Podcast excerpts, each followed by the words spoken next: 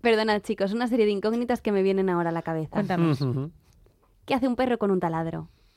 Yo, lo- yo me lo sé. ¿Qué hace un perro con un taladro? Un taladro. ¿Y qué le dice una foca a su madre? Ay, Dios. No, esa no me la sé. Te he pillado. I love you, motherfucker. Así que yo también os I love you, chicos. Vamos a cantarnos algo. En los 30 me planté, puedo, no esto no es lo que imaginé. Nunca llego a fin de mes y me han dejado vaya mierda un sexo sin ascensor. Mi jefe es un explotador, Lo único que tengo es es una gran decepción.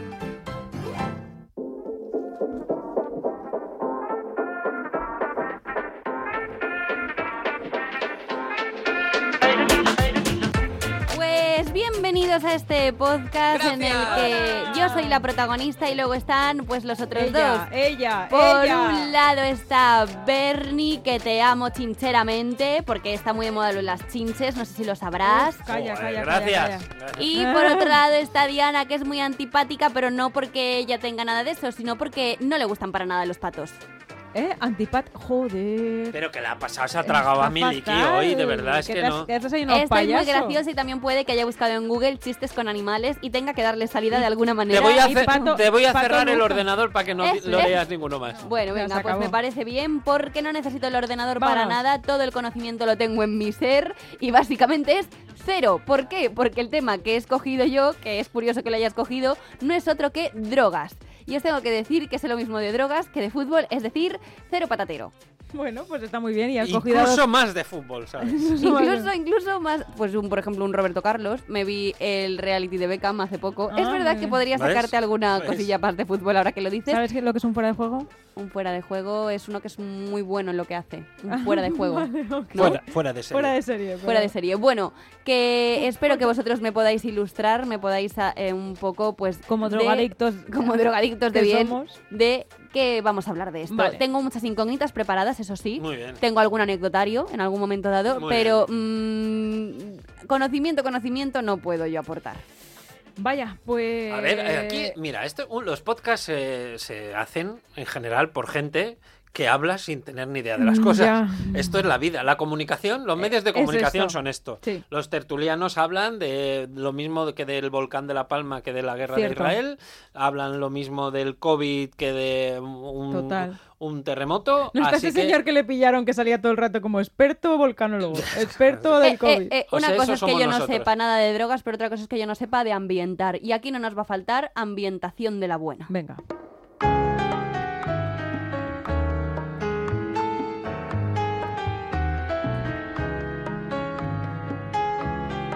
¿Cómo no? Mm, precioso temazo. Sí.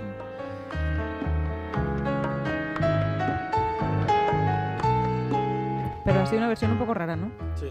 Soy el fuego que Ah. Es la versión de Zara, que es a Qué mí la que más me gusta. Y bueno, yo creo que podríamos empezar un poco con esa primera... la torre, yo soy. ¿Te has tomado algo? ¿Estás Déjale, déjale. Que vuelven bien? Madre mía. Ojalá saberme la letra, también te digo yo. Estaría bien, ¿no? Pues no será porque no has pedido esta canción que te encantaba. Bueno, ¿qué entendemos por drogas, chicos? Porque aquí habría que poner O un sea, poco... que decir, esto no hay debate, Marta. Las No, drogas esta son es, muy, drogas. esta es muy buena. Claro. Esta es muy buena. Claro. Esta es muy buena. Vale, Habla. dale. Porque hay drogas que están bien vistas por la sociedad, pero son drogas igual. Yo Sí. es que lo tengo que ¿El decir amor? así. El azúcar. El Ah. azúcar, el azúcar. Ah, bueno, es cierto, ¿eh? Eso El cierto. amor, dice la otra. El Está muy perdida. No, aquí vamos a hablar de sustancias, Diana. A ver si te sitúas un poco. Que estás Bueno, las- la- el amor es una sustancia que Una flota en el sustancia aire, ahora, sí, porque bueno. te genera una química en el cuerpo que, Es que- Hay muchas cosas que son droga y no se dicen como tus Pero es ojos, Diana. Ay, qué bonito. Pues yo no, yo drogas duras. que también quiero, son una sustancia. quiero comentar aquí. Entonces, ¿qué entendemos efectivamente por drogas? Es verdad. ¿Sabéis que el azúcar es más adictivo que la cocaína? Algo que te provoca adicción, algo que te provoca un desenlace fatal, algo que te hace ser más productivo. ¿Qué entendemos por drogas? Bueno, yo para empezar te diría, drogas sí, es lo que te eh, hace perder el control y te hace adicto. Pero claro, yo soy adicto al chocolate, por ejemplo, Yo también. al que es eh, 80% azúcar sin... O sea, 80% cacao sin azúcares añadidos. ¡Qué asco! Por lo tanto, es casi algo amargo. Es fruta. Es casi fruta, efectivamente. fruta, Es- es no hay fruta. cosa más sana que esa. Por lo tanto, eso es adicción. Es droga. ¡Qué No sé. asco! Puede ser, puede ser droga. Em, Y por supuesto hay que meter aquí, pues, el alcohol, El alcohol. hay que meter el tabaco Total. y hay que meter, por favor, el Speedifen. Lo tengo clarísimo. No hay una cosa. Más adictiva Mm, que el Speedifen. Claro, el Speedifen es droga. Y Sí, sí. si todavía no lo es, en algún momento se declarará Sí, por la OMS. sí. Mi abuela decía que las patatas eh, rufles jamón también tenían droga. La pobre las La comía, con una- drogaína. las comía como con pesar. Abría la bolsa y decía, esto tiene droga. Se las comía, pobrecita mía, sí. Yo pensaba que pipa de crack era la droga en sí. O sea, no pensaba que había una pipa con la que tú bueno, te yo fumabas es el que si crack. tenemos que empezar a hablar en terminología, yo estoy Yo fuerísima. Ya, estoy estamos- fuerísima y yo hasta hace muy poco tiempo, no te voy a hablar yo de... A lo mejor hace menos de cinco años yo me sentía muy coqueta y me parecía una frase muy buena para dejar la mesa cuando iba al baño. Y esta frase no era otra que voy a empolvarme la nariz. y yo en realidad iba con mi eyeliner y con mis polvos translúcidos y la gente por lo que fuera a lo mejor se piensan que soy cocainómana. Por favor, por A ver, es que esto se- entre las señoritas eso se Yo decía, decía claro, en los años voy a 70. A mí me parecía como muy, bien. cuco, muy de salón, Me voy a muy me voy a empolvar. la nariz. Te digo- decían- en mi barrio lo decían muchísimo, eso de voy a empolvarme la nariz. Pues Claro. te- a mí me dice eso Marta y yo no pienso mal. Es que yo, Berni yo, no. yo es que soy así de inocente. Berni yo Hace muy poco pringados. hablamos de lo, que es- de lo que era ser un come bolsas y os lo tuve que explicar. Sí, es verdad, come come bolsa. bolsa. Er- Eso era ser drogadicto, ¿no? Eso es un cocainómano. Vale, vale. A mí hay otra incógnita que, que siempre me viene a la cabeza un poco y es que si yo hubiera nacido en los 80 seguramente me habría drogado. ¿Y O por sea, qué ahora no? Pues porque yo ahora sé lo que viene relacionado con las drogas, pero en ese momento tenemos que entender que no se sabía cuáles eran los efectos adversos de todas las drogas que estaban llegando. O Entonces, como no se sabía, mirabas pa' un lado y veías a gente tirada en el ya, suelo. bueno, pero eso tuvo, tuvo una cima y luego u- u- una ladera de la cima. Entonces, tu entorno condiciona que te drogues, tus genes, tu educación, tu forma de ser, ¿qué condiciona que te drogues? El tiempo, en el momento en el que has nacido, que te ha tocado vivir, porque, el, a ver, estaba ahí la ruta del bacalao, no sé qué, tú no tenías por qué saber. O sea, habrá cosas dentro de 10 años, Bernie, incluso el azúcar, que dirán, qué barbaridad. Y se ¿Cómo tomaban comían? azúcar Sí. con todo. Y es que lo- mm, los niños pequeños les dejaban tomar azúcar. Sí. Yo qué sé, o sea, también te condiciona un poco el momento en el que hayas vivido. Y, por, y la cocaína antes se asociaba mucho en, en, esa, en esa década para trabajar. O sea, es que a lo mejor te la ofrecían en tu trabajo. Sí, yo Sí, estoy completamente claro. de acuerdo contigo. Pero ahora sigue pasando. Yo puedo decir a día de hoy. Sí, sí. Puedo decir, yo, yo en los rodajes, cuando veo a los actores que están, bueno, actores o a los, a los presentadores que están jodidos, no les ofrezco cocaína, pero les digo un cafetito, una Coca-Cola, que te veo ahí un poco, y si estuviera bien visto les ofrecería cocaína. Cuando ya Una llevamos, cuando ya llevamos seis capítulos y los pobres quieren descansar y tienen el cerebro frito, yo me acerco y les digo un poquito. Claro, lo que pasa es que no te la piden a ti, No. tienen otros dealers. otros pro- otros proveedores. Claro. Sí, yo no, yo para mí el condicionante de no haberme drogado nunca, porque yo puedo decir que tengo 33 años y no me he drogado, he probado una vez un vapor de esos de marihuana, me parece divertidísimo, pero ya ah, eh, no, no, no he probado nunca drogas más, drogas más, más drogas, eh, es porque soy una cagona, me Yo da también. mucho miedo. si fuera más intrépida, eh, lo habría probado porque me- a mí en general en la vida suelo probarlo todo, o sea, eh, situaciones, planes, tal, pero las drogas me dan miedo, tío, porque me da miedo engancharme. A mí me da miedo perder el control. A Yo creo que ese no. es el punto, es de eh, no, no domino lo que yo soy, por lo tanto no eso me da miedo, me da miedo perder el control, no quiero perder el control nunca. Yo creo que si hubiera nacido en otra época tampoco hubiera probado las drogas porque no porque va con mi carácter, con mi personalidad, pero sí que es verdad que hace mucho el entorno donde, donde te crías, o sea, tus amigos y tus amistades y todos tus amistades con 16 años, digamos que es el momento donde eres más influenciable, pues todos se tiran por un puente, tú te tiras detrás, si todos fuman es mucho más fácil que tú acabes fumando y si se drogan pues es más fácil, tienes más probabilidad de que te drogues con ellos. Yo, por ejemplo, puedo contar mi primera vez con el, el contacto, mi primer contacto con las drogas fue en la fira de teatro, una feria de teatro de Tárrega, en Lleida. Perdón. Me fui con mis amigos a, a Tárrega, allí hacen una feria de teatro, entonces acampas allí en un camping tal, y pues, hablo, no sé, tendría 19, 20 años, no sé. Y, y un, pues te juntas con gente allí que hay allí que son un poco hippies, el mundo del teatro, un poco Ujú. así alocado. Os besabais todos en la boca. Y un día, no, no era eso, pero casi. Eh, y una noche, pues u- alguien que no conocía, bueno, pues alguien de los que estaba allí, pues nos ofreció a todos galletas de María. Galletas que ¿Y tú estaban pensaste, hechas. galletas con- María? No, galleta María no. Galletas que estaban hechas con marihuana. Y, Y entonces yo cogí una galleta y le pegué, el, ¿sabéis? Un mordisquito así, pe- tan pequeño, tan pequeño, dos migas me cayeron en la lengua. Y yo ya pensaba que estaba haciendo el delito más grande de la historia. Así, así, un bocadillo pequeño. Y dije, ¡guau! ¿Cómo subes? Nada, o sea, no, no Bueno. nada. Eso es mi único contacto en la historia con las drogas. Es del que- miedo que me da. Pero claro, estabas en un entorno En el que te tenías que... que, bueno, pues por lo menos había alguien que te ofrecía una galleta de María. Si no hubiera ido ahí con esos amigos, pues igual, ni siquiera. Jo, pues yo vengo de, yo vengo de un barrio en el que se ha drogado hasta la farola se drogaban. Y, pero es curioso que mi, mi círculo cerrado de amigas, muy pocas, de mi círculo cerrado de amigas, muy pocas han acabado drogándose. Y, y mm, he tenido entornos como muy respetuosos. Sí que he oído mucho el rollo este de que la gente te presiona para qué tal.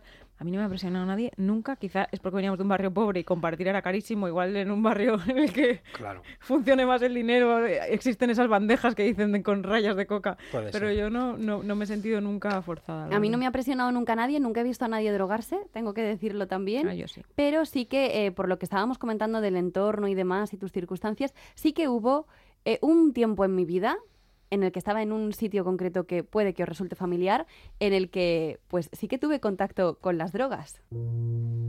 Ah, ah. Manchester, chicos.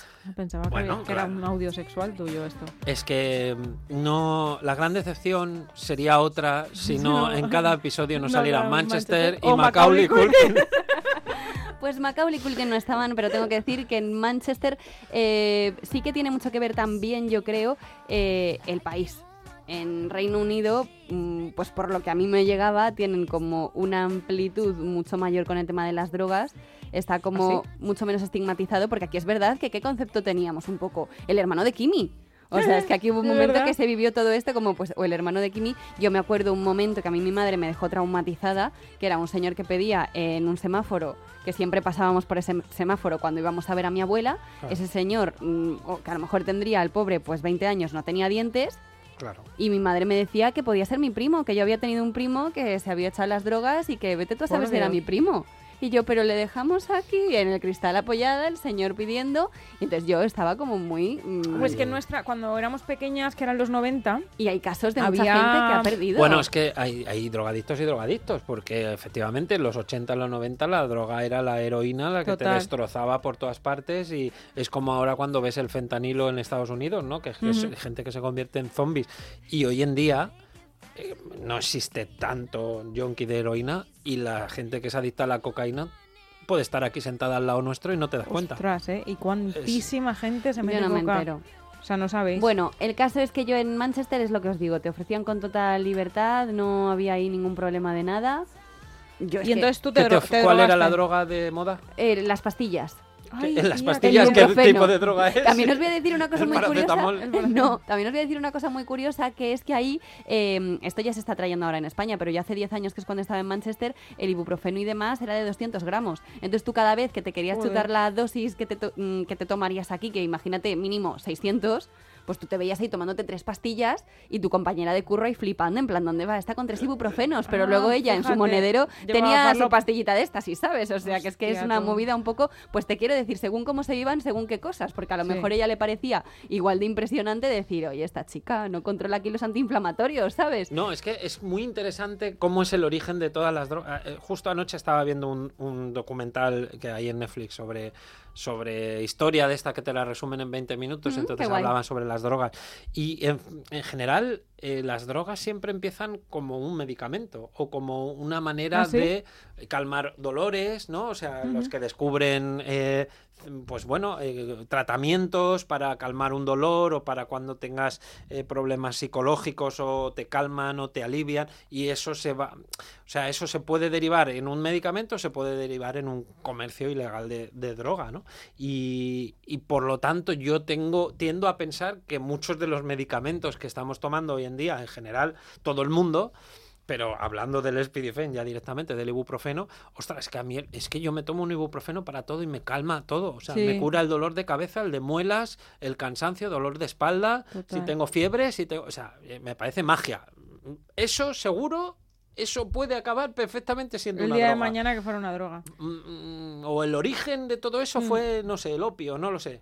A ver, el Black Mirror de todo esto y que ya está ocurriendo, por lo que comentabas tú también de medicinas que se convierten en drogas, está precisamente pues en una sustancia eh, que hay una serie en, en Netflix que se llama Medicina Letal, también está Dopesick, creo, en Disney, y, y que te vienen a hablar de casos en los que personas deportistas o personas que en un accidente laboral, por dar un umbral de dolor 4 en vez de un umbral de dolor 3, Ah. ya se ven abocadas a una situación en la que eh, esas pastillas es lo único que les calma y que conseguir luego esas pastillas tampoco es tan fácil y así se acaba en situaciones como las del fentanilo y demás. Entonces es realmente una tragedia porque, a ver, eh, esto que voy a decir es muy, es muy duro, pero a mí me cuesta menos eh, empatizar con personas eh, con las que yo pienso que podría verme mm, eh, abocada a una situación igual que a la de a ellos. Es decir, Ya, tienes una vida, una vida normal por así decirlo, entre comillas, sana, eh, no mm, quieres buscar problemas, no tienes un cuadro adictivo con ninguna otra sustancia y de repente, oye, por querer estar en el tajo al 100%, tú te vas al médico, te, te, mm, te recetan una cosa de estas y te joden la vida para Sí, y te siempre. han hecho adicto ya para hacen otra siempre. persona, claro. Sí, sí, sí, sí. Ah, Pues, pues, pues no vamos a, demonizar tanto las drogas, que estamos aquí hablando de cosas muy serias. Anda, que vas a hablar Yo, de- yo- yo no, yo no- yo no quiero decir que sean buenas, ¿eh? yo quiero decir, pero por ejemplo, eh, por todos he sabido que hay una relación muy estrecha entre a veces, a veces, en ocasiones, la música y las drogas, ¿es cierto? Así que vamos a, a empezar a hacer un recorrido musical con esto de la música y las drogas. Llevo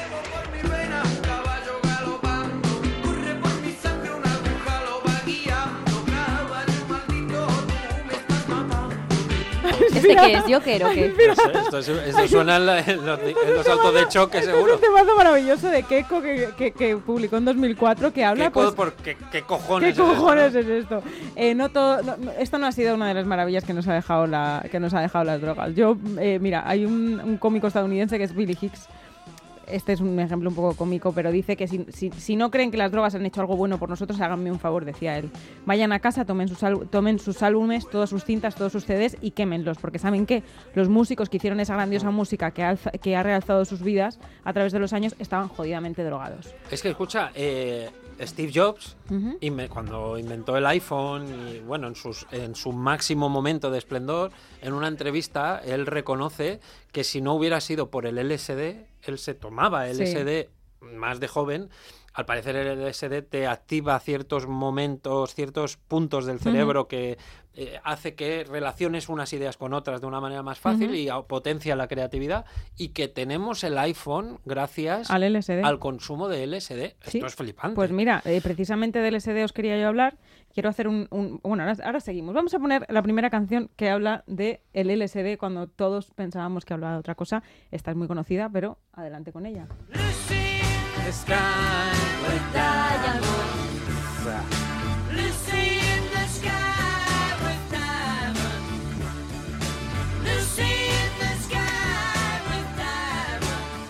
Esta es una canción que está incluida en el octavo al- álbum de estudio de los Beatles, que como todos sabéis eran los Beatles. Tú sobre todo que has estado en Hombre, Manchester Ma- deberías de saber quién- Maca. Pepper. Ringo, Starr, Exactamente. Johnny Lennon. Y Lennon. Y exactamente, pues Lucy in the uno. Sky No. with Diamonds son las iniciales de LSD, que es la droga que ellos... George eh. George, eh, George Harrison. George, George Michael, George Harrison. Eh, es la droga que ellos tomaron en esta época, porque además es muy curioso cómo se ve la evolución de los Beatles según sus estados vitales, ¿no? Ah. Yo vuelvo un poco, esto ya lo hablábamos en otro capítulo, pero yo vuelvo un poco a eh, defender de algún modo eh, esto de alguna forma. Es verdad que los artistas, yo, o sea, cuando, cuando un artista se sube a un escenario, canta en el Within Center, en, el, un- en cualquier sitio de estos grandes del mundo, eh, el Within Center es una mierda con, Bueno, en comparación con otros. Se lo pillará. Pero, Ya, tío. pero mm, se viven cosas muy heavies. O sea, se viven cosas muy fuertes. Eh, joder, la, el com- la única comparación que yo puedo hacer es cuando yo voy con la orquesta y me canto en un pueblo o cuando hago cualquier actuación chiquitita, que ya se genera como una, un- un- una química en tu cuerpo que luego cuando te bajas de ahí te genera un bajón. Entonces yo Mm. siempre he pensado, si a mí se me genera verdaderamente un bajón cuando yo canto en Chore del Norte eh, con ch- 16 personas, que yo ya eh, bajo de allí diciendo, jo, que bien me lo he pasado y qué tal. Chuché, Mari Carmen, le tiras un calcetín, Claro, ¿sabes? o sea, si yo canto para seis personas de eh, un pueblo de la sierra y ya vivo cosas que no vive todo el mundo y que, y que tal, me imagino estar un día detrás de otro, detrás de otro, detrás de otro, en estos grandes estadios a lo alrededor del mundo, cuando tú llegas a tu casa y te metes en tu habitación o, bajas de ese escenario, el bajón químico que tú tienes es acojonante. Entonces yo entiendo que esta gente necesita volver a sentir esas cosas. Esta gente necesita volver a sentir esos subidones, volver a tener esa endorfina y por eso acaban tan enganchados a las drogas y, y- y- se- necesitan de esa Puede sensación. ser. Y luego el mundo de la noche. Es, O sea, ¿no? Es como está más relacionado con salir de fiesta, estar de noche, aguantar más. Eso- Bueno, eso sí, también. sí, sí. claro, entonces los músicos luego después del concierto se van, se van no sé- bueno, sí pero menos- es por eso, porque tú terminas un concierto con un subidón que te cagas, tú no te puedes ir a tu casa a dormir, porque estás eh, a tope de... Y claro, cuando te- estás con ese subidón, te vas de fiesta, pues ya lo quieres seguir Claro. sosteniendo en el tiempo lo que tú dices. Así que si os parece, seguimos hablando de cosas, yo os voy soltando perlitas musicales así de vez en cuando, porque esta es toda la aportación droguil que yo puedo hacer, y seguimos, si queréis, con un tema de los planetas, que es línea 1. Os cuento que... Bueno, voy a dejaros un poquito que lo escuchéis. A ver, a ver. La canción es muy cortita, además.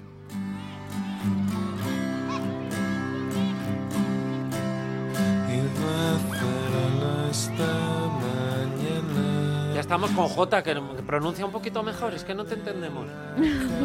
Que no se le entiende cuando canta. Jota. Jota, es que tiene. Pues, eh, pues ¿por qué no se le entiende? Esta canción se llama Línea 1, es una de las canciones más míticas de los planetas. Y la línea 1 no es ni más ni menos que la línea que conectaba en Granada eh, el barrio donde se iba a pillar. Entonces, ¡Qué giro! por esto, bueno, os dejo con esta canción de fondo para que sigamos hablando de este tema. Esta la compuso, no la compuso Jota, la compuso Floren, el guitarrista y, y uno- otro de los compositores de, de los planetas. Yo es verdad que ahora hablando de música y de cantantes y demás, sí que he llegado a la conclusión de que todos los cantantes favoritos míos eran drogadictos.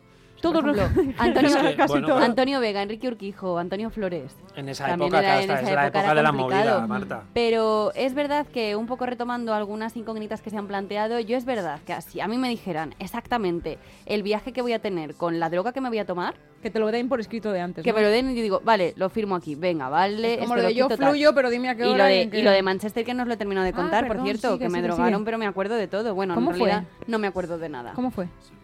Fue en Factory, que es un edificio eh, que de hecho se, hubo un momento que una de las plantas se derrumbó. Vosotros imaginaros, yo es que ahí era otra persona. ¿Mm? Nadie me conocía, tú estás en otro ambiente y yo ahí sí que dije, podría haberme drogado. No hizo falta que me drogara yo voluntariamente porque, como os digo, yo creo que a mí esa peligro. noche me drogaron o me drogué yo porque yo soy mucho de coger el vaso ajeno que tienes que tener mucho cuidado. A mí siempre me decía mi padre, ten cuidado que te drogan y yo, a ver papá, que no van dando droga y gratis por ahí, tú qué te piensas. Pero yo, eh, es verdad que eh, ya he tenido varios avisos porque yo he sido mucho de coger de repente un vaso y que hubiera una colilla dentro. ¿Por qué? Ay, por Dios, porque me han tirado la colilla, no. Ojalá. Escucha. Sino porque yo cojo un vaso que no me corresponde y de repente a lo mejor no es un vaso, es un cenicero. ¿Y qué sentiste? ¿Qué te pasó? Pues que no me acuerdo de nada. O sea, yo me acuerdo como todo, como muy... Un momento, como- pero ¿co- ¿qué te- ¿con qué ¿Cómo droga? fue? ¿Qué es? Yo creo que me echaron algo en la bebida. Tú estabas bebiendo y tú crees. No, perdona, yo creo no. A ¿Qué ver, pasó? Cuéntanos. Sí que es verdad que esa noche, ¿vale? Esa noche yo tenía que integrarme con las compañeras de trabajo. ¿Qué pasa? Que mis compañeras de trabajo era una irlandesa, una polaca y una letona. Ojito con las letonas, ¿eh? Que no tienen fama de darle al drinking, pero madre mía lo que bebía esta gente. Entonces yo salí de casa de la letona que nos había invitado por su cumpleaños. No tenía muchas amigas, porque es que yo ni hablaba bien inglés, o sea, no entendía nada. ¿Y cómo podía yo integrarme con la gente? Pues Bebiendo. bebiendo. Entonces hubo un ¿Cómo se habla mejor inglés? Borracho. Sí, Bo- claro. Bueno, yo para mí es que estaba ese día efervescente. Claro. O sea, se reían, jajajiji. Que se reían a lo mejor por la droga, también, pero yo no lo sabía. Entonces llegó un Cuando momento... se reían ya te habían drogado o todavía no. Es que no sé si me drogaron ellas o como te ¿En digo yo... serio? Mm. Pero es que no sabes si te drogaron. Es que igual no te drogaron. es Me drogaron, alcohol. Bernie, me drogaron. ¿Qué sentiste para saber que te habían drogado? Mira, llegamos Porque a... yo me he quedado en coma. Yo, yo- yo he ha habido días que no he sabido cómo llegar a no, mi no, casa. es que y es yo otra, sé que no me han drogado. es otra, es otra sensación. Es otra Yo de repente empecé a notarlo como todo muchísimo, como los colores como muy vívidos, Ah, sí. como todas las sensaciones, todo, todo. Eso es M. Vamos, que creo que me enrolló con la polaca o con la irlandesa, con Eso una es de M. las dos. Eso es. M. ¿Y al día siguiente cómo estabas? Hecha una mierda. Bajona. Y- Eso es M. Y encima, encima Ajá. me levanto, me levanto de la cama y veo un mensaje en el móvil que dice, tranquila, me he pillado un taxi, gracias por anoche. Y yo no me acordaba de nada. ¿Y no preguntaste? Me fui con un chico. ¿Esa ¿En noche o al día siguiente? Esa A ver, noche. si te, a ver si te drogó él. No, no, porque lo ¿Y, que qué me... tal, ¿Y qué tal fue el sexo esa noche? No, no, no hubo. Ah, no hubo. Y es que me dijeron que Es que fui- dicen que con el M el sexo es brutal. pues pff, una mierda para una vez que me drogan y encima nada. No, pues encima me lo llevé y me dicen que me lo llevé literal. O sea, como que yo iba a montarme al taxi, debió de ser que mi yo drogado cayó en que no tenía dinero y dije, pues me meto a esta en el taxi y me lo llevé a casa. Ostras, tú. Sí, sí, sí, me pagó el taxi, pero claro, no hubo tema. Te pasan unas cosas más Me pasan unas en cosas Manchester. Porque estaba drogada, Bernie. Y que- eh, quiero preguntaros una cosa, ¿qué opináis de, de la, o sea, de la edad? O sea, las drogas tienen edad, es decir, mi pregunta es, mi pregunta es, yo tengo 33 años y no me he drogado. Nunca ya es está, quiero decir, Ya ya, está, está, ya ya pasó. está, o sea, ya no es el momento No de empezar a drogarme ahora. Ya está, ya está. ¿Qué opináis de eso? Porque conozco mucha gente que está a la vejez probando cosas que a mí me parece como que no, no es el momento. Yo también flipo un poco con eso. Puede que sea que se venían drogando desde hace un tiempo y que como saben mi opinión en este aspecto, pues en realidad sea una cosa que ya con esta edad pues ya no se molesten en ocultarla y a lo mejor se vengan drogando a lo mejor desde los 15 años Ah, bueno, y yo no lo sepa, que también es otra teoría porque a mí me parece muy loco que tú con 33 años, sin haber venido de nada de drogarte, digas, pues me voy a drogar a ver Es qué que tal yo esto". conozco mucha gente que está Yo- empezando ahora a drogarse, que es Sí. como, tío, tienes 35 años, stop. A ver, yo O sea, sí eh, que creo que mm, de alguna manera la pandemia ha tenido algo que ver aquí. ¿Ah, sí? Tengo esa sensación. Pero ¿y qué haces? ¿De drogarte en la pandemia también? En tu casa y turu, Mm. turu, turu. A ver, eh, no lo sé, no lo sé, pero supongo que después de la pandemia la gente ha salido como muy a por todas. Bueno. Y, o sea, es una sensación mía, ¿eh? no me baso en nada, no lo sé. Pero mis- mi impresión es que de repente la gente se está drogando más después de la pandemia, igual que estamos consumiendo más alcohol, tabaco, no lo sé. pero Madre supongo mía, el lo que bebí yo en la pero, pandemia. Claro, efectivamente, ¿Sí? pues eso fue. Buh. Y estamos más desatados. todo el día. Y también no, bueno, es que serán cosas diferentes porque lo que experimentas es verdad que es diferente. Yo tenía un compañero, perdonad que me ponga muy pesada, que encima se parecía a Macaulay Culkin en Manchester. Bingo. No te lo agradezco Hemos porque estaba yo, estaba hemos hecho línea. Bueno, estaba yo preocupada, digo, no y él, por sale. ejemplo, no bebía. Entonces yo a través de sus ojos me veía un poco reflejada en a lo mejor la actitud que puedo tener cuando voy con gente. Si te veía reflejada a través de sus ojos, igual llevas drogada, ¿eh? No, porque él también llegaba- llevaba gafas, Ah, entonces me veía a mí. Pero este chico no bebía porque un tío suyo, al parecer, era borracho, había muerto de ser alcohólico, perdón, y entonces él lo tenía como una cosa súper estigmatizada, pero a nivel que cuando estábamos borrachos, él hablaba de nosotros, estando nosotros delante, y se pensaba que no nos enterábamos, y era como, a ver, Igual no entiendo igual que no te has enterado muy bien de cómo funciona pero, esto. Pero es que en realidad yo lo pienso y digo, a lo mejor a mí con la gente drogada me pasa lo mismo, que me pienso que de repente porque estén drogados, pues ya están como en otra dimensión y no. No. Y entonces, claro, yo con todo esto... ¿Qué estaba diciendo? Se ha perdido ella en el No, es que... Yo solo eh, quería eh, hablar de. Macaulay Culkin. Ah, ¿Cómo se da metido. vuelta por No, ahí? pero quería llegar a un punto interesante. Espera, Bueno, voy a pues poner una llega. canción y, y retomas. ¿vale? Voy a ponernos una canción de eh, Red Hot Chili Peppers. Vamos Hombre. a escucharla. I don't ever like I did that day. Take me to the place I love. ¿Estás diciendo que Anthony Kiedis es droga? Sí, Claro. claramente. No, por o sea, eso. quiero decirte que se droga, que se drogaba con el primer guitarrista de los Red Hot y que compartían, pues eso, además de una estrechísima amistad, su adicción por las drogas. En el quinto álbum, en el del 91, los Mm. Sugar Sex and Magic, eh, este primero, el, primer guitarrista del que os hablo, muere de sobredosis Hmm. Y es el cantante es el momento en el que el cantante decide rehabilitarse. Esta canción tiene una historia que es como agridulce y es que eh, nace de una mezcla de sensaciones del cantante eh, porque claro, él al haberse rehabilitado entran nuevos componentes en la banda, ellos sí se drogan y se siente como súper mm, eh, fuera de lugar. Entonces, esta canción habla mucho un poco de eso, que no, habla de, también de la, de la soledad, de no sentirse eh, eh, pues parte de este, o sea, de no empatizar con ellos, de sentirse fuerísima.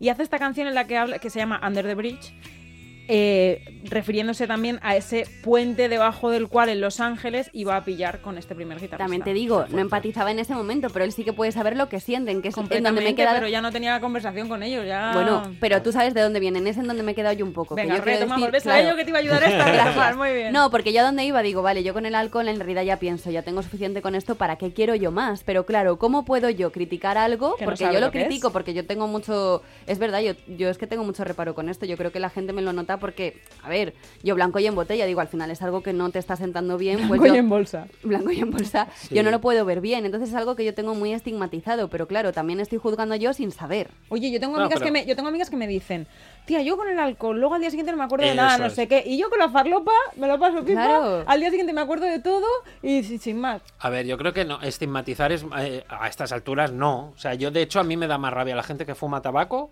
Ay, a mí también. porque su humo me molesta que el Tú te que, metes una raya, el a mí que no me se molesta, toma una claro. pastilla, pues allá él, ¿sabes? Sí, pero yo lo tengo ya como una persona como que es una pastilla y subido. O sea, yo, yo para mí, si yo ahora mismo me dieran una raya o me dieran algo, yo pensaría ya que me voy a morir. ¿Por, ¿Por cua- qué? Ya. Porque tengo un poco, A a mí. es lo que me han inculcado, o sea, no sé por qué, o sea, eh, no Sí, una lo que te cosa han de- Sí. ¿no? Yo tengo ese Pero es que yo tengo un poco de- esas nociones, sí. no Sí. sé por qué, pues porque Sí. yo lo he vivido siempre así, entonces para mí me parecía como ya, eh, pues eh, una raya y de repente yo viviendo debajo de un puente prostituyéndome. Es que yo es un poco la trayectoria Sí. natural que le veo a estas cosas. Marta, no. si yo ahora te di- dijera que tengo una bolsita, un gramito Un, de un Tusi, pollito, un pollito. de Tusi, que es cocaína rosa, que ahora se lleva cómo Ah, mucho. sabes ¿qué es de eso? Yo no había hombre, pues se sabe, pues hay canciones y todo que se la dedican.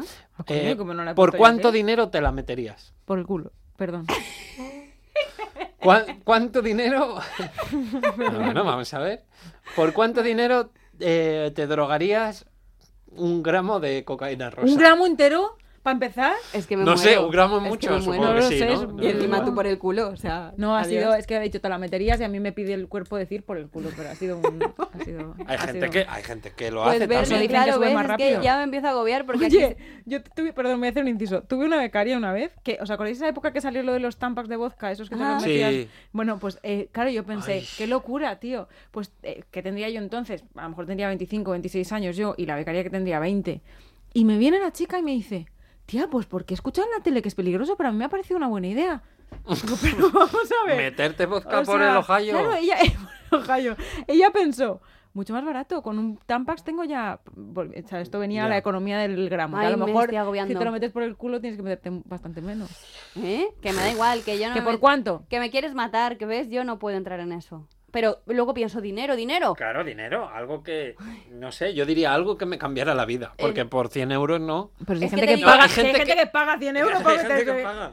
Te digo, a lo mejor 10 millones de euros, pero luego lo haría por menos. ¡Hala, ¿Qué 10 dice? ¿Qué? millones! ¿A dónde va? ¿Dónde ¿Cuánto va? se Te tiene doy- que Te doy, pedir? te doy 3.000 euros y Ah, que lo por estás 3.000 metiendo no. para adentro. vamos, No, yo no. por 3.000 tampoco. Yo Yo, tiene que ser 3.000. algo, pues yo qué sé, la entrada de un piso mínimo. Eso, la entrada de un No, piso. hombre. Para 100.000. luego yo Venga, recuperarme de mi Berni, te adicción. pongo aquí en esta 100.000. mesa 3.000 euros y No, no te metes yo una raya. tampoco. No, no, no, No. pero vamos, pero ni de coña. Yo tampoco, ¿eh? Venga, hombre, no os creo. Ni de coña, Es que que me da estamos quedando, miedo. estamos quedando como unos pringados, Prefiero chicos. que me venga un cocodrilo y me coma, o sea, que me da miedo. Ahora pensar que hay muchas series que romantizan mucho esto de, de las drogas, estamos quedando fatal. Nos están dejando de seguir. Ay, no, se yo quiero, lleva yo droga. quiero Yo solo- recomendaros hablando de romantizar las drogas. Te, te estoy interrumpiendo, Bernie. Di. Solo quería dar un dato que 3 millones de personas en España se drogan el Pocas me parecen. 11,2%. Pocas me parecen. Uno de cada 18 personas en el mundo ha consumido algo de drogas y no es ni tabaco ni A alcohol. mí me drogaron. Algún tipo de drogas. O sea, que fíjate. Voluntaria o involuntariamente. Y eh, quiero recomendar No me la serie, pagaron nada. aparte de Narcos que hemos escuchado y Fariña, que son las típicas, Hombre, claro. Rabo de Peixe, que Ah, es una mira. serie de una, una isla en las Azores donde hay un cargamento de cocaína que viene desde Colombia, bueno, desde América, creo que es de Colombia, y eh, naufraga. Y mogollón de kilos de, de Al agua. droga llegan a la isla. A, las- a la orilla de la isla. La gente ve ahí paquetes de droga y no sabe qué hacer con ellos, que empiezan a cocinar con droga, a rebozar el pescado con droga, ¿Qué dices? a consumir en, en- en el colacao, se Oye, echan droga en el colacao. Droga. ¿Pero está basado en un hecho real o no? Sí, sí, sí, sí. Sí. Qué por bueno. verla. Y claro, pues eh, obviamente ¿Dónde la está? isla se vuelve loca de- en Netflix, creo que está. Eso es como de lo de El Oso, que lo Me llamaron eh, Escobir. Pablo Escobir, el oso Ah. que le cayó también un fardo de droga de un narcotraficante que debió de quitarse todo lo que le iban a incautar en medio camino en, en el helicóptero o algo así, cayó en el bosque y entonces el oso lo consumió y se volvió loco. Y hay una película oso. también, pero bueno, pobre oso, claro. Oye, qué interesante, me voy a apuntar esa. Yo Bueno. quiero recomendaros dos libros. Uno, uno que a mí me cambió. Uno. Ay. Y otro. El segundo era un poquito más fino. Eh, voy a empezar un poco por lo más bajona y luego me quedo con lo más guay. Eh, estábamos contando todas estas historias, por ejemplo, la del cantante de Red Hot, que está estupendamente, todos lo sabemos, está rehabilitado, está feliz. Eh, pues mm, bueno, que esas son un poco más así. Pero luego hay otra cara de la moneda más- un poco menos amable, la de los artistas que todos sabéis que pues no han tenido un buen final con las drogas. Y Sí. quiero hablaros de eh, Billie Holiday, que, que murió en el Oh. 59. Eh, vamos a escucharla mientras os cuento un poco esta historia, que es una de las mayores voces del jazz femenina.